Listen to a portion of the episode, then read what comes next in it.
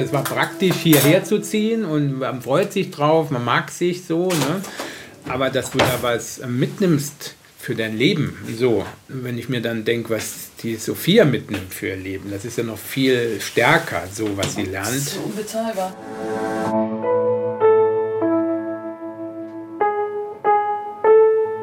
Eltern ohne Filter. Ein Podcast von Bayern 2.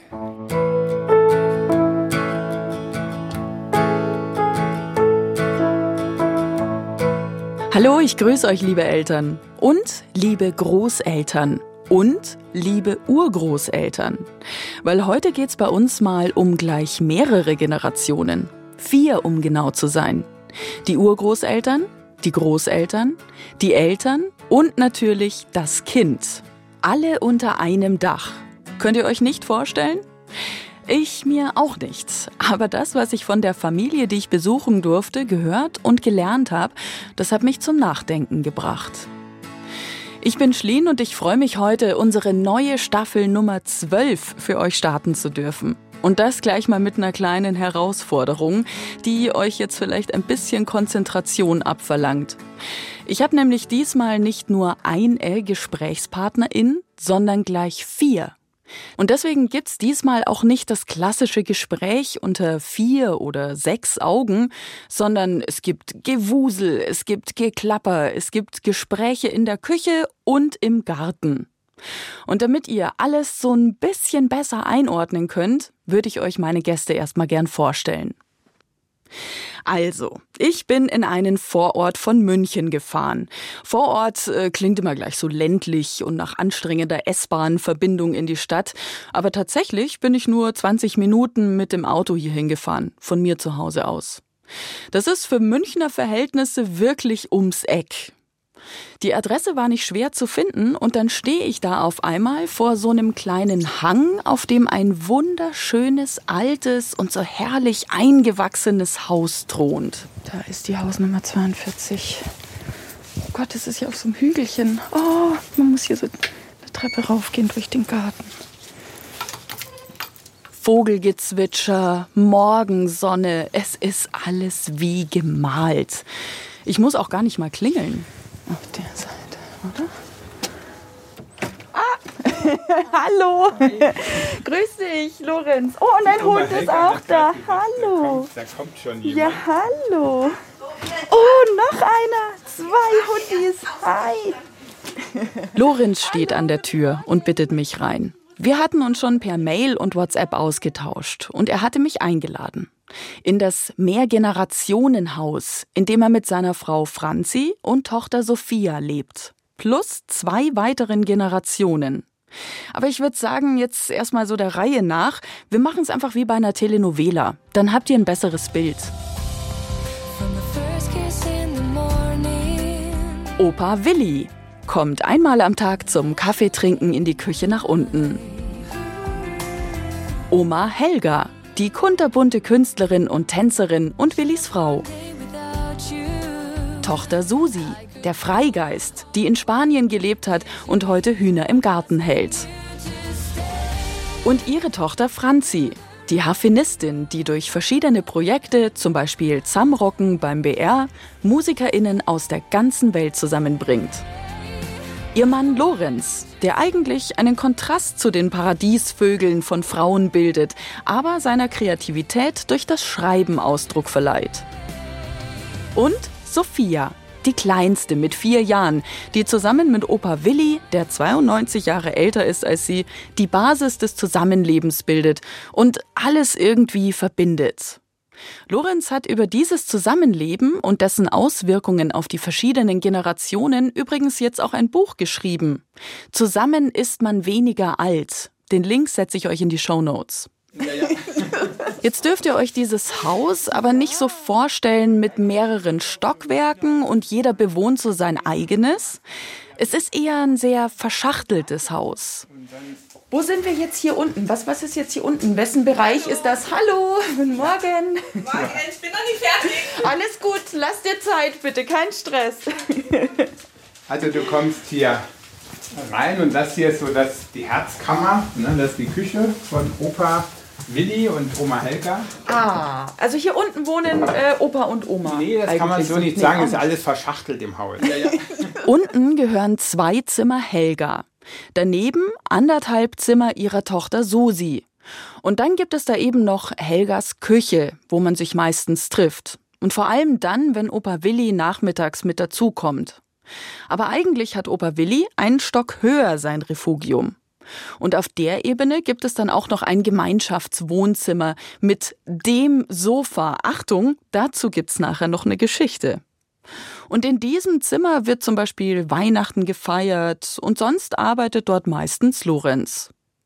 Und ganz oben findet sich unterm Dach noch Lorenz, Franzis und Sophias Reich. Ungefähr 50 Quadratmeter groß. Und rundrum um das ganze Haus ist ein riesiger Garten mit Sandkasten. Überall liegen Spielsachen rum, eine Schaukel gibt's, ein Trampolin und Susis Hühnerstall. Jeder hat hier so seinen Platz und natürlich, und das liebe ich hier so, ist alles dementsprechend bunt zusammengewürfelt. Jetzt könnte man natürlich meinen, das stört vielleicht vor allem die älteste Generation, aber Oma Helga sagt, sie ist es gewohnt. Das Haus war nämlich schon immer voller Leben. Wir haben das gekauft, wie die Susi fünf Jahre alt war.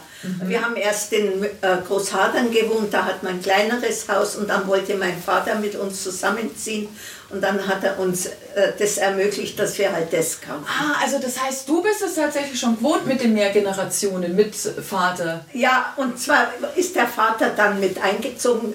Er war schon über 80. Ich habe Ja. einen sehr alten Vater gehabt. Und ich hatte dann noch eine Haushälterin, die auch noch ein Kind hat. Also das Haus war immer bevölkert.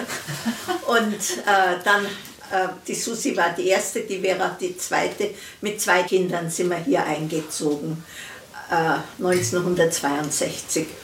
Und seitdem wohnen wir hier. Unsere Kinder sind groß geworden, sie sind mehr geworden. Ja. Äh, dann noch ein drittes Kind und dann noch Zwillinge. Also haben wir fünf gehabt. Ja, Wahnsinn. Und äh, das Gärtchen war natürlich immer der ideale Spielplatz. Und Ja, klar. Ausgeschaut hat, so die Kinder haben die Wände anmalen dürfen und so weiter. Kinderzimmer, ja, genau, das weiß ich noch, die Zwillinge dann. Ja, und an der Treppe sind sie manchmal mit Stiften so entlang, wie aus Geisterhand waren immer irgendwelche Wände angemalt. Da kann ich mich gar nicht mehr so erinnern. Und mein Mann war pedantisch und ich war äh, Lichter Bohem. Und dann kommt Sophia mit ihrer Mama Franzi in den Raum und alle strahlen ganz freudig. Man merkt irgendwie gleich, ja, auch wenn es ein bisschen nach abgedroschener Floskel klingt, da geht einfach die Sonne auf in den Gesichtern der Oma und der Uroma. So, wo waren wir denn? Ach ja, beim Thema Ordnung. Wie läuft das wohl so in so einem Haus? Früher, wenn meine Großeltern zu Besuch zu mir nach Hause kamen, dann habe ich vorher stundenlang aufgeräumt und geputzt. Ja, es war auch nötig. Ich bin nämlich kein sehr ordentlicher Mensch. Einmal kam meine Omi rein und fragte direkt, nachdem sie so ihre Jacke ausgezogen hatte, wo ist denn dein Mob? Ich würde hier kurz mal für dich durchwischen. Kennt ihr solche Sprüche? Lustigerweise ist meiner Omi das heute, seit mein Opa nicht mehr am Leben ist, vollkommen wurscht bei mir. Ich habe seither nicht mehr einen einzigen Satz gehört zu meiner Ordnung oder Sauberkeit. Und im Mehrgenerationenhaus? Ich würde sagen, da sieht es genau so aus, als würden hier sechs Personen zwischen 4 und 96 leben. Und zwar leben. Und ich bin begeistert. Es war eigentlich immer Leben im Haus. Und auch von jungen und alten Leuten. Also wir haben uns nicht gestört.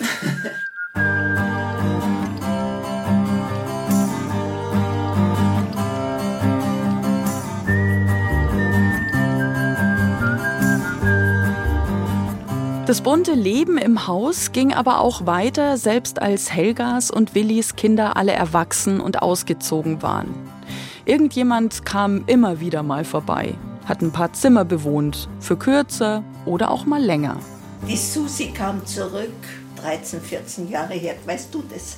Genau, nicht ungefähr, ja, ungefähr, ungefähr, 13, 13 weil 14 ihr Jahre. Lebensgefährte, ihr damaliger, verstarb. Und da hat sie, die war in Göttingen, da hat sie ihre Zelte abgebrochen und kam wieder nach Hause. Und es war für uns eigentlich wieder ein Glück, weil die Susi ist ja auch ein kreativer Mensch und, äh, und hat vielerlei Interessen und es ist einfach wieder Leben ins Haus gekommen auch. Und ihr habt euch auch verstanden? Also da gab es ja. nicht irgendwie so... Ach, mit meinen Kindern, das sind die Engel, die mir der Himmel geschickt hat. Ich habe nie Probleme mit ihnen gehabt. Für mich war es so, dass ich ähm, nicht lange genug zum Beispiel in Göttingen war, um dort richtiggehend ein eigenes Leben nochmal aufbauen zu wollen und meine Kinder ja hier eben in Bayern waren und dann bin ich eben wieder von Göttingen nach Bayern erstmal zurück. Hier war was frei.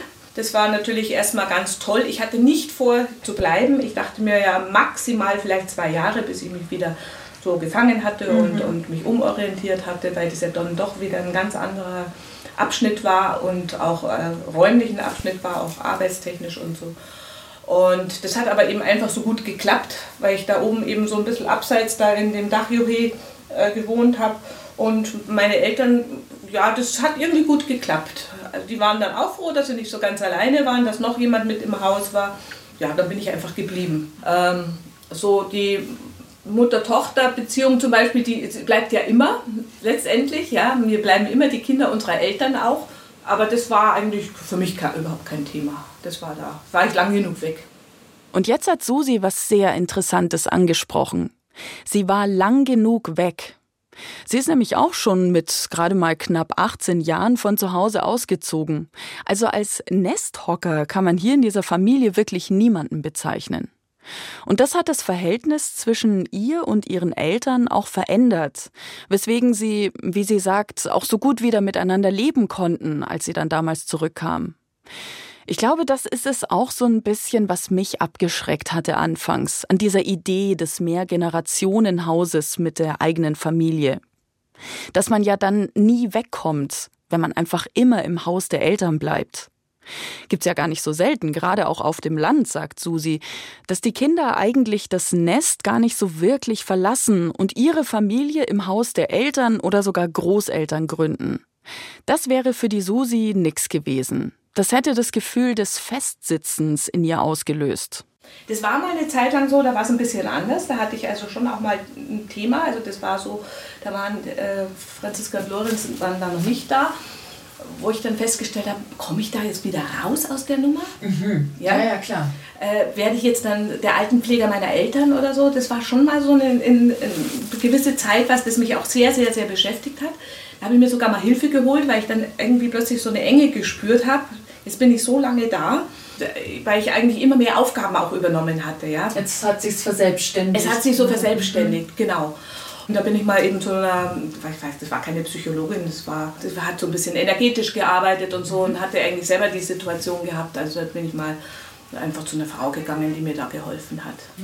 Einfach das Bild nochmal zu ändern, einfach ja. bloß das Bild zu drehen. Es ja. war einfach nur einmal ein Gespräch im Grunde genommen. Und danach hattest du aber dann das Gefühl, du kommst theoretisch, könntest du jederzeit ja, vor allen Dingen, weil sie mir einfach klar gemacht hat, wir Kinder sind nicht verantwortlich so für unsere Eltern in dem Sinne, ja. Also äh, wir sind frei. Ja, also wenn man es aus einer freien Entscheidung heraus alles macht, dann ist es in Ordnung. Aber wir sind nicht verpflichtet dazu. Ich habe so eine innere Freiheit, dass ich sagen kann, ich ziehe übermorgen aus, wenn es mir zu viel wird. Mhm.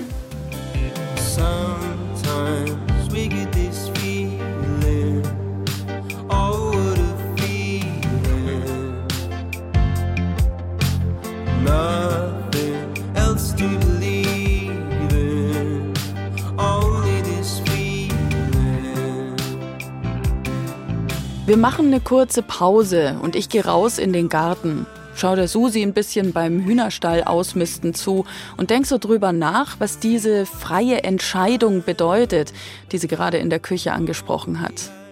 Das ist nämlich auch ein wichtiger Hinweis, den mir sowohl Lorenz als auch Susi nochmal mitgegeben haben. Die Betreuung und Pflege der Älteren im Haus hat ihre Grenzen. Bis zu einem gewissen Grad hilft und unterstützt man natürlich freiwillig.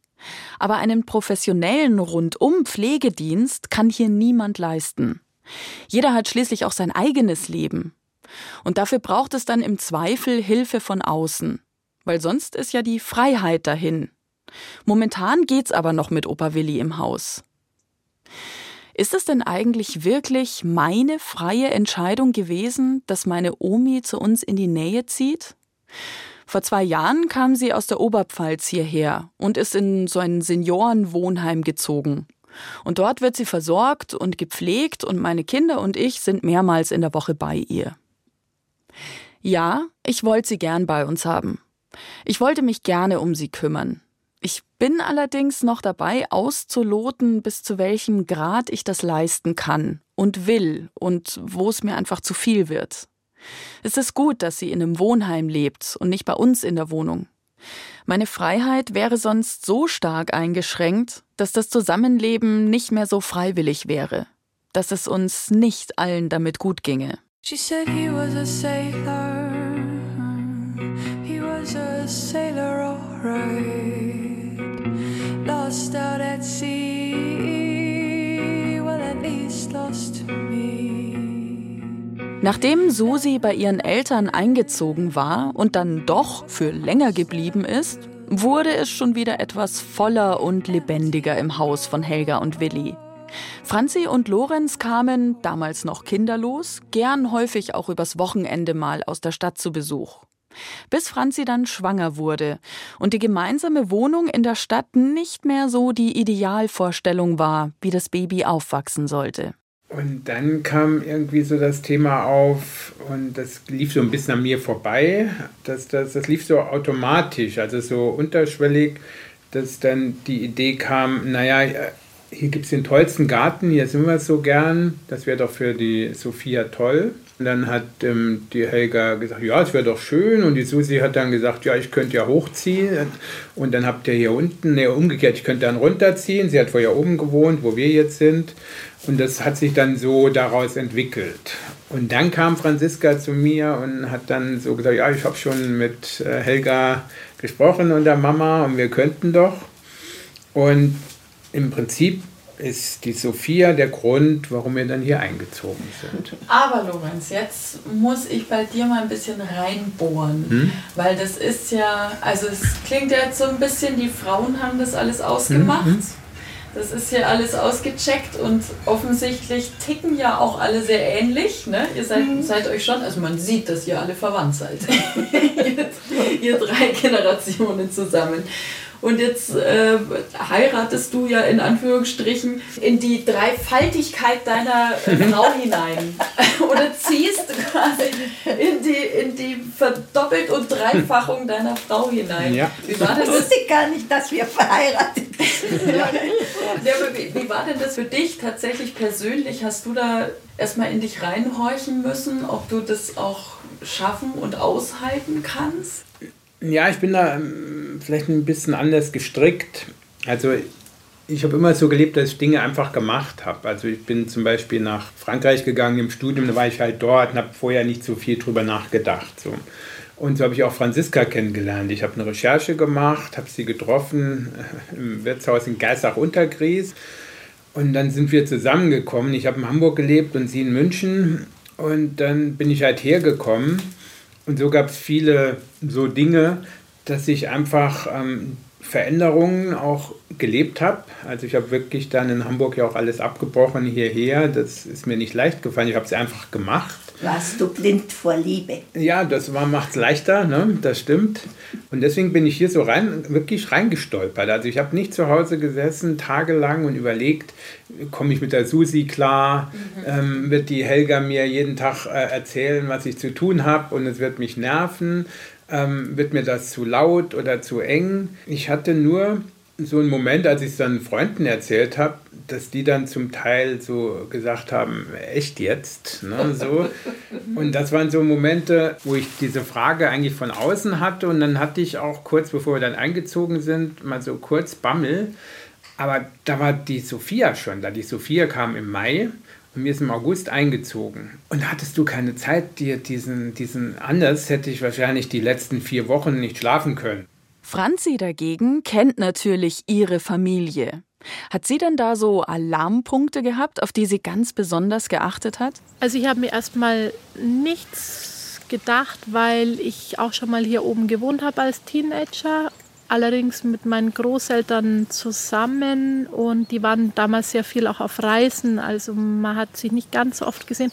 Klar, es kam dann schon als mit der Zeit auf, dass man halt eben dann da und da versucht Rücksicht zu nehmen, also am Anfang war es halt sehr schwierig mit dem Chaos im Eingang. Das ist halt das, wo man sich wirklich erstmal irgendwie äh, ordnen muss, weil so viel Krempel zusammenkommt im Eingang, das ist Klar. halt dann schwierig und wenig ja, Platz jeder hat sein ganzes Leben, das er halt ja mit genau reinbringt, ne? mit reinbringt ja. und das wie bringt man alles dann so unter und dann mit kleinem Kind, weißt du, wenn, wenn du dann die Treppen Klar. hochrennen musst mit Kind und, und weinenden, schreienden Kind und dann hungrig ist, dann schmeißt er halt erstmal die Schuhe ein bisschen so in die Ecke.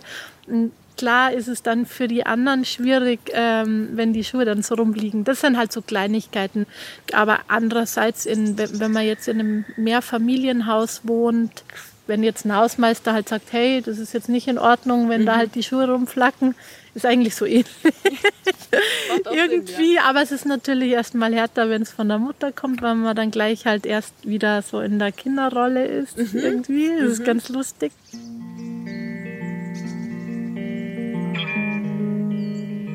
Lorenz und Franzi sind auf den ersten Blick ganz grundverschieden in ihrem Wohnbedürfnis, habe ich festgestellt. Lorenz zum Beispiel ist zwar mit drei Geschwistern aufgewachsen, aber er sagt, aber komischerweise, ich bin jemand, der, ich bin gern allein.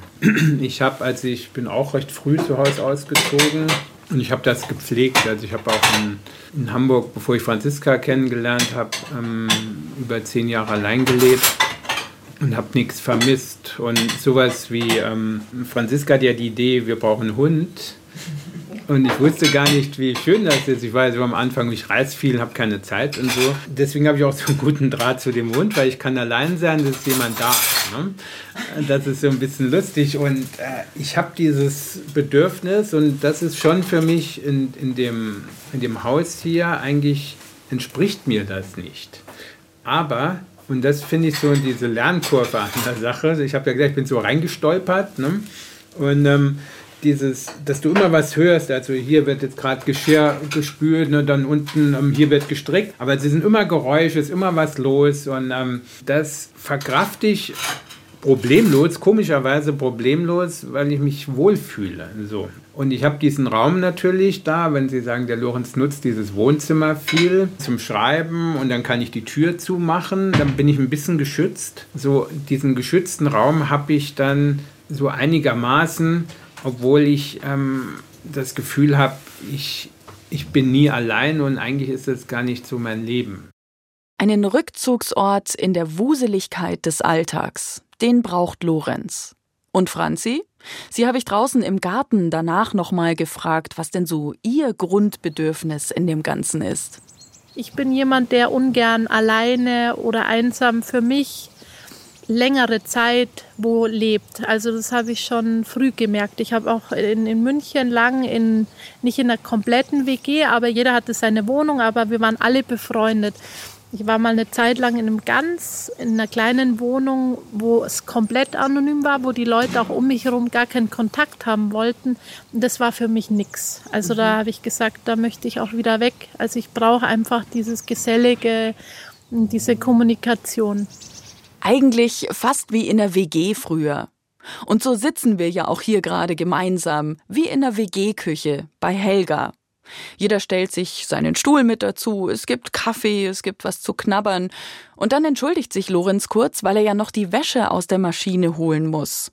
Eigentlich wäre nämlich Samstag sein Waschtag gewesen, aber heute ist Sonntag und Helga erinnert ihn dran, dass heute ja sie dran ist mit Waschen. Und ich denke mir so, ob's wohl auch so eine Art Regel oder Putzplan gibt hier, WG-artig? Aber Susi sagt? Das gibt es, glaube ich, nicht. Das entsteht wirklich nur so aus der Situation heraus. Weil wenn einer was macht, das dem anderen missfällt, der sagt es halt dann irgendwann. Erst wird es vielleicht noch mal ein bisschen weggeschluckt und wird beobachtet, ob das also öfters vorkommt. Und wenn es dann also die Schmerzgrenze mal äh, so ja, mehr oder weniger schon fast überschritten ist, das ist halt, liegt halt immer daran, wie der Einzelne persönlich auch gestrickt ist. Ja. Ja, auch an welchem Tag man. An welchem Tag, wie man gelaunt ja. ist, ja, genau. Es kommt natürlich auch dazu. Äh, entweder platzt man, da gehöre ich dazu, oder ähm, man sagt es dann in Ruhe, da gehört der Lorenz dazu, weil der kann das erstmal noch aushalten und warten, bis der, die Gelegenheit dann der Ruhe wieder eingetreten ist. Und dann äh, bespricht man das halt, ja.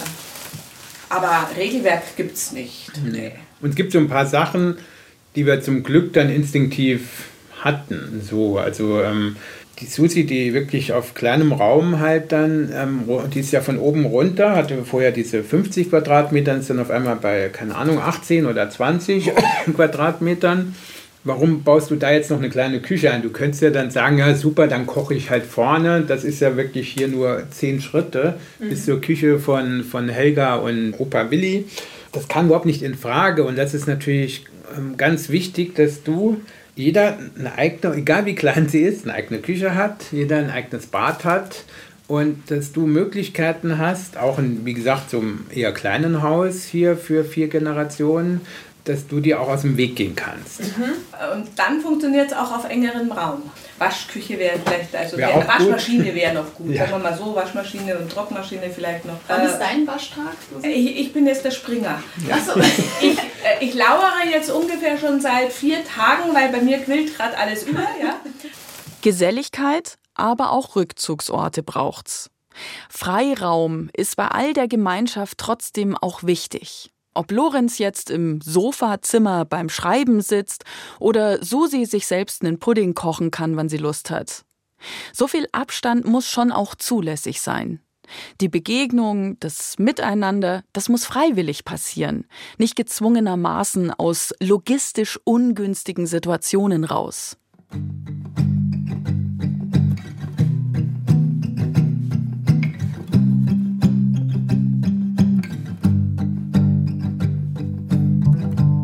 Das alles passiert nicht von heute auf morgen mit dem Zusammenfinden bei so vielen Generationen.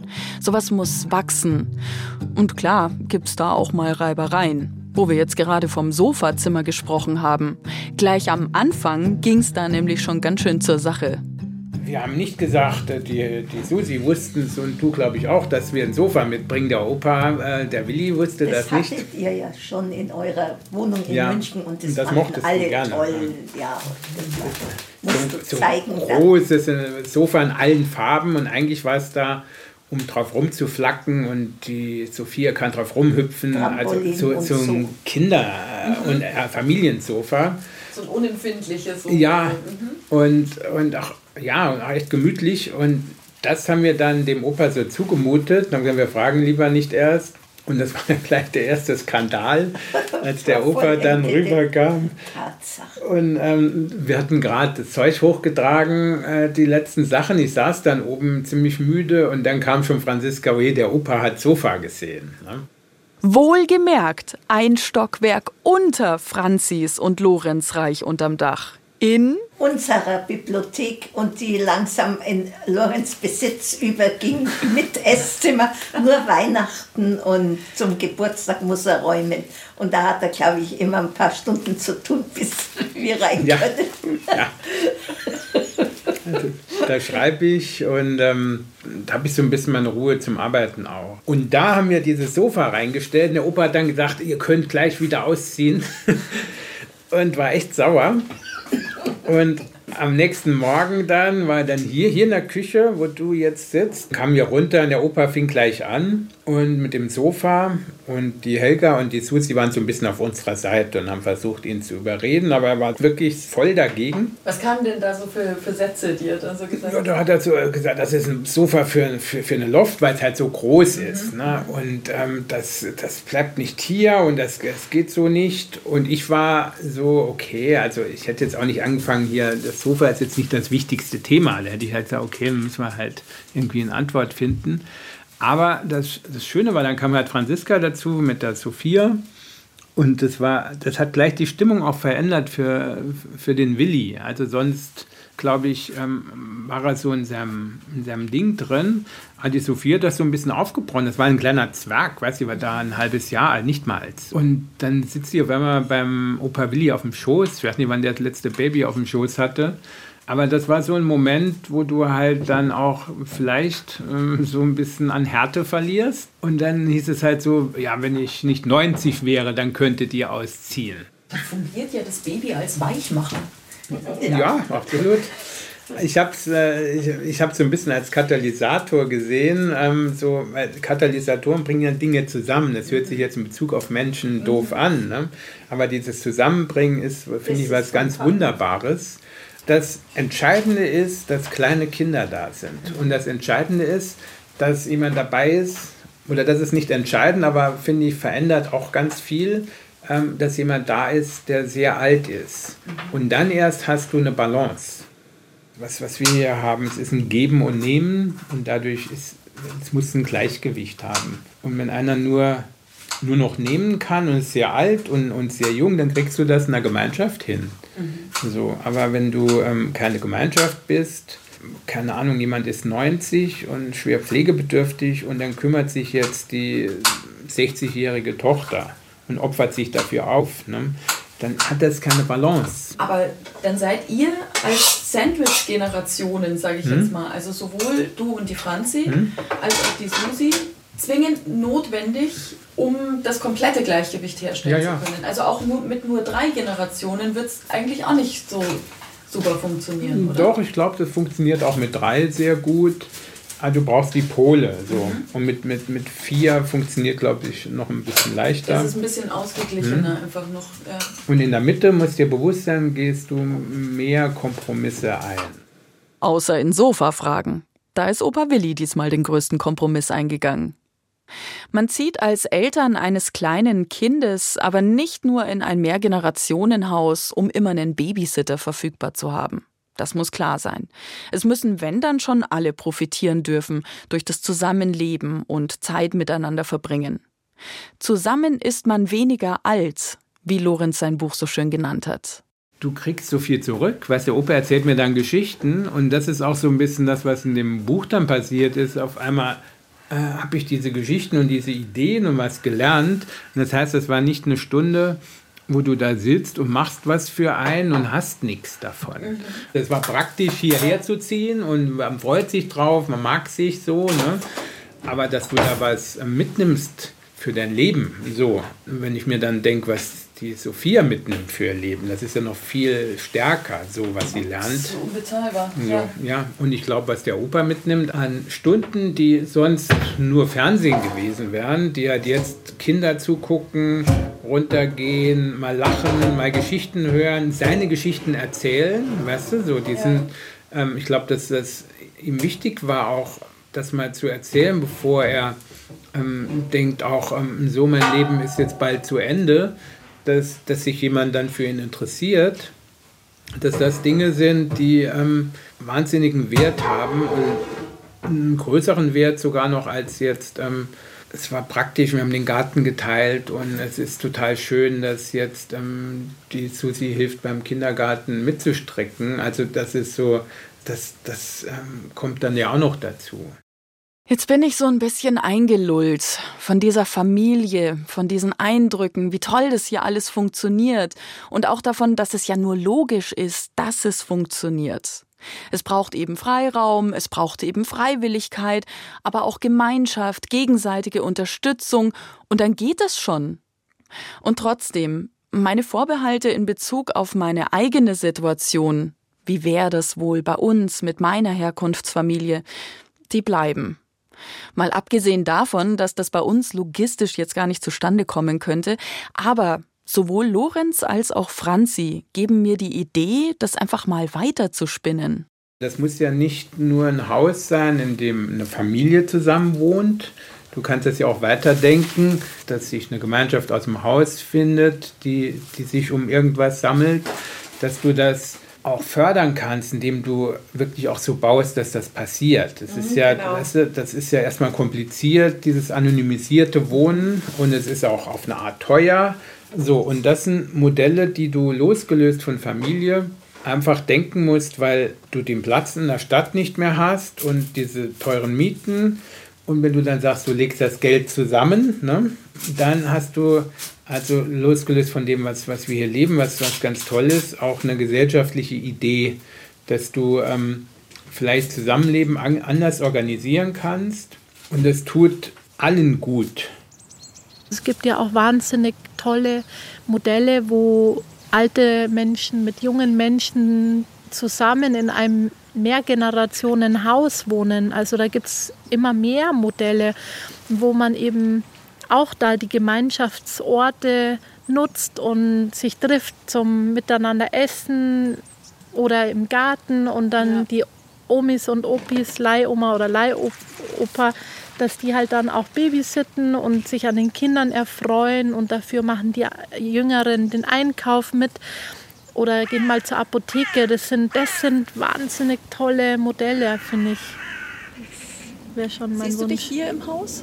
Ähm, puh, das weiß ich nicht genau. Also es wäre total schön, wahnsinnig schön, aber also es wäre schon schön, aber man kann es nie wissen, ja. wohin die Reise so geht. Was wünschst du dir für die Sophia in Zukunft? Vor allem Gesundheit und auch eben das ganze Miteinander erleben kann und viele tolle Begegnungen hat, auch wieder auch reisen kann, wenn sie mal älter ist, dass das mit der Schule klappt, dass sie halt einfach so ihren Weg findet. Und du wirst ihr nicht böse sein, wenn sie irgendwann sagt, wisst ihr was? Mhm ihr mit eurem Haus hier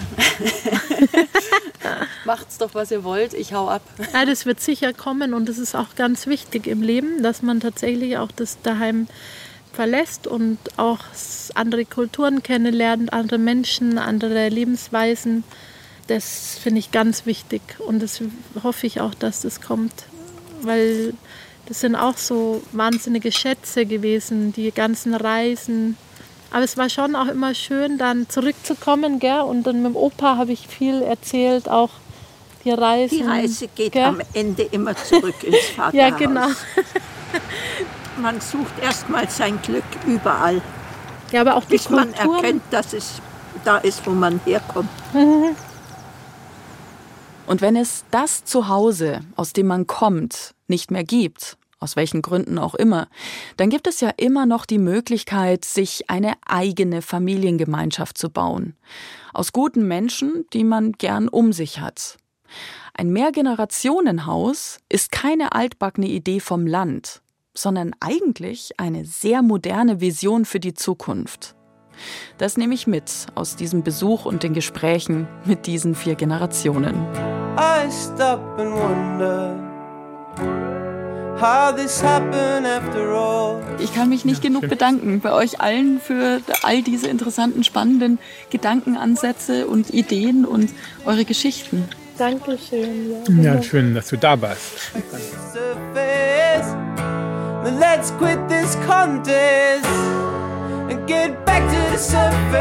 Eltern ohne Filter ist ein Podcast von Bayern 2.